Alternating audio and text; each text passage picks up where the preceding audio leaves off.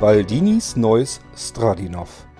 Eine Echtzeiterzählung in vier Teilen von und mit Kurt König.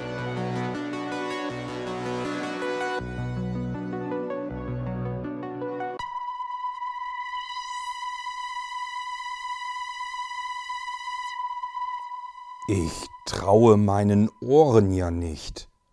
Balduin stand mit seiner flachen Hand immer noch über dem Stradinow, mittlerweile zur Salzsäule erstarrt. Voller Erstaunen, voller Faszination. Wie kann das sein? Unfassbar, nicht wahr? Als wir es gestern auspackten und Herr Delvicki die ersten Töne darauf klimperte, staunten wir genauso wie Sie, Herr Baldini. Wir konnten ebenfalls unseren Ohren nicht trauen.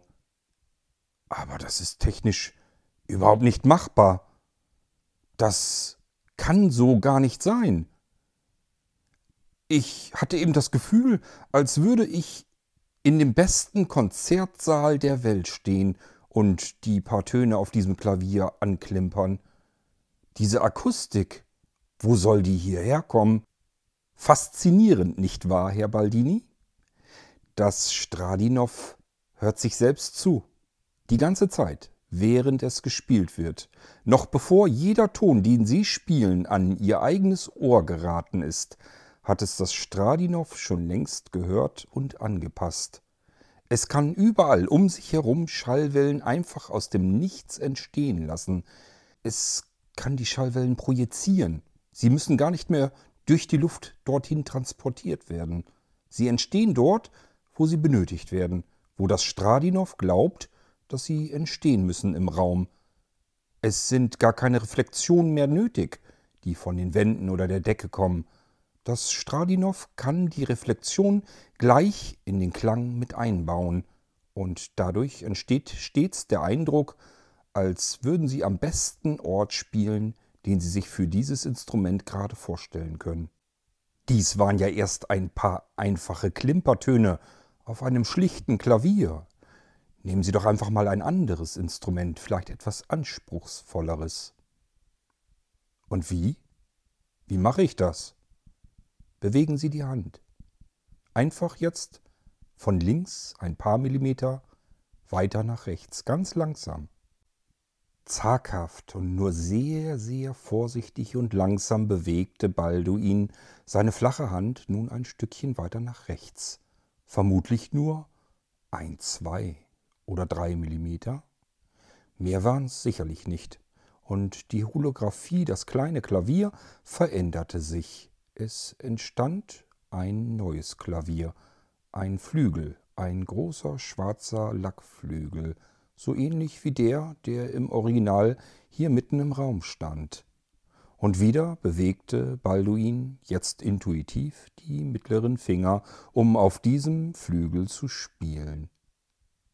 Und wieder, Balduin hätte nur die Augen schließen müssen, und er hätte schwören können, mitten im feinsten, besten akustischen Konzertsaal der Welt an einem Flügel zu sitzen und darauf auf der Klaviatur herumzuklimpern. Der Klang war atemberaubend, einfach atemberaubend. Also, Maurice, ganz ehrlich, vom Klang her ich habe so etwas nirgendwo gehört. Ich war ja nun wirklich schon in jedem guten Konzertsaal der Welt, habe überall gespielt. Eine solche Akustik habe ich nirgendwo erlebt. Und wenn ich bedenke, wir haben jetzt nur auf zwei Instrumenten ein wenig herumgeklimpert, es ist wirklich unglaublich. Aber wie soll ich dieses Instrument beruflich benutzen? Wenn ich damit in einen Konzertsaal gehe, wird man mich doch überhaupt nicht ernst nehmen. Ich kann doch nicht mit einer flachen Hand und dem Gewackel mit den Mittelfingern ein Instrument, naja, es ist ja keins, es ist ein kleines metallenes Kästchen, und darauf kann ich doch nicht spielen. Das wird doch niemand ernst nehmen. Ziehen Sie Ihre Hand zu sich. Bitte? Zu sich, an den Körper. Ihre flache Hand bewegen Sie Ihre Hand nicht nach links und nicht nach rechts und auch nicht von sich weg, sondern ziehen Sie Ihre Hand zu sich an den Körper. Und dann probieren Sie es aus. Balduin zog langsam, zögerlich, weil er nicht wusste, was nun passieren würde, die Hand zu sich an den Körper. Geräuschlos und vielleicht innerhalb von ein oder zwei Sekunden nur vergrößerte sich die Holographie. Aus dem kleinen Spielzeugflügel wurde nun ein stattlicher großer Pianoflügel, so wie er bereits im Raume stand, im Original. Es war offensichtlich immer noch eine Holographie, denn das Regal steckte rein optisch mitten im hinteren Teil des Flügels fest, als wäre es hineingewachsen. Hinter Balduin tat sich eine Sitzbank auf. Setzen Sie sich doch. Wohin? Auf die Bank. Die ist holographisch. Versuchen Sie es doch. Balduin bückte sich und legte seine Hand auf die Bank. Er spürte einen Gegenstand. Die Bank schien echt zu sein. Wie konnte das passieren? Das war doch überhaupt nicht möglich.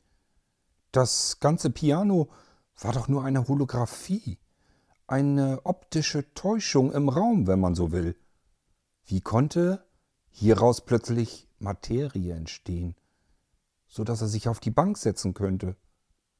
Was war denn hier jetzt passiert? Setzen Sie sich und probieren Sie den Flügel aus. Eher ungläubig und wie in einer Zeitlupe setzte sich Balduin auf die holographische Sitzbank des Pianos. Er erwartete eigentlich, sich durch die Bank hindurchzusetzen und mit dem Hintern auf dem Fußboden zu landen, aber nichts da. Die Bank gab etwas nach, aber nicht mehr als eine normale Sitzbank, die gepolstert war. Er saß recht bequem sogar, für eine holographische Bank, vermutlich. Dann legte er die Hände auf die Klaviatur des Flügels. Sie fühlte sich etwas kühl an, aber sie fühlte sich an. Er konnte die Tasten fühlen. Ich habe ja mitbekommen, dass das Stradinow sich in Dinge verwandeln kann. Rein holographisches sieht dann eben so aus wie etwas. Ich habe meiner Tochter schon versprochen, dass das Stradinow auch dazu taugt, sich in ihre gewünschten Haustiere zu verwandeln. Das kann es natürlich, auch wenn es ein etwas teures Haustier wäre. Ja, das habe ich ihr auch gesagt. Aber wie kann das überhaupt sein? Dies ist doch keine einfache Holographie mehr, das ist doch keine optische Täuschung. Es ist schon eine optische Täuschung, denn der Flügel, der vor Ihnen steht, ist nach wie vor nur eine Holographie, ein Bild. Es täuscht Ihre Augen. Aber an der Stelle, wo Sie es berühren, kann das Stradinow die Materie verändern in der Luft. Es kann sozusagen exakt an der Stelle Ihren Fingern vorgaukeln, als wäre da etwas, als wäre das dort, was Sie auch sehen. Die Oberfläche, die Sie sehen, können Sie auch fühlen. Es hat allerdings auch bestimmte Grenzen. Grenzen? Ich kann mir nicht vorstellen, dass ein solches Instrument überhaupt irgendwelche Grenzen kennt. Ich habe noch nie etwas erlebt, was die normalen Grenzen so außer Kraft setzt. Doch es hat Grenzen. Beispielsweise, wenn Sie jetzt sehr schnell auf der Klaviatur spielen würden und würden wie aus der Pistole geschossen mit der Faust auf das Holz obendrauf schlagen. Das ist ein Verhalten, das das Stradinow nicht kennt und nicht vorhersehen kann und auch nicht in der gewünschten Eile darauf reagieren könnte. Sie würden mit der Faust durch das Holz hindurchhauen weil das Holz eben kein Holz ist, sondern nur eine optische Täuschung. Balduin begann nun damit eine Melodie zu spielen, eine Melodie, die ihm ohnehin schon den ganzen Vormittag durch den Kopf ging. So begannen viele seiner Kompositionen. Immer wieder kam es vor, dass ihm einfach irgendeine Melodie durch den Kopf gleitete und von dort aus unbedingt heraus musste, durch seine Finger glitt, auf eine Tastatur oder auf ein Saiteninstrument, Das spielte fast keine Rolle. Hauptsache irgendein Instrument. Die Musik musste ans Tageslicht gefördert werden. Aber auf solch einem Instrument, das war etwas ganz Neues, etwas ganz Besonderes. Hier kamen die Töne nicht heraus wie dahingeklimpert oder dahingezopft, sondern es klang bereits wie ein fertiges Stück. Wie viele Instrumente hatte das Stradinow? Basisinstrumente 99, sagt der Hersteller jedenfalls. Man kann aber jederzeit noch welche hinzukaufen. Insbesondere etwas exotischere Instrumente sind im Angebot. Aber das, was ein gutes Orchester schon ausmacht, ist bereits drin. Streicher sind eigentlich alle drin. Und Blasinstrumente? Alles, was das Herz begehrt. Es fehlt wirklich nichts Wichtiges. Professionelle Instrumente sind bereits darin und sie können auch ein ganzes Orchester entstehen lassen. Balduin beendete seine Melodie. Zeigen Sie mir, wie das geht.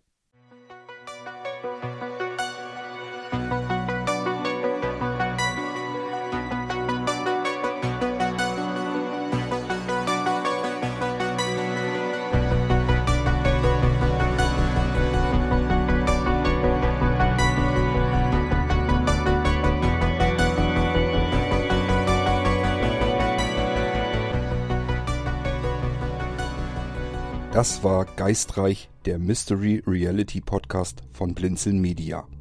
Wenn du uns kontaktieren möchtest, dann kannst du das sehr gerne tun per E-Mail an podcast.blinzeln.org oder aber über unser Kontaktformular auf www.blinzeln.org. Blinzeln schreibt man in unserem Fall immer mit einem D in der Mitte. Du kannst uns auch sehr gerne auf unseren Podcast Anrufbeantworter sprechen. Den erreichst du in Deutschland über die Telefonnummer 05165 439 461. Wenn du aus dem Ausland anrufst, dann ersetze einfach vorne die 0 gegen die 0049 für Deutschland. Wir bedanken uns für dein Zuhören und freuen uns schon darauf, wenn du auch beim nächsten Mal wieder mit dabei bist.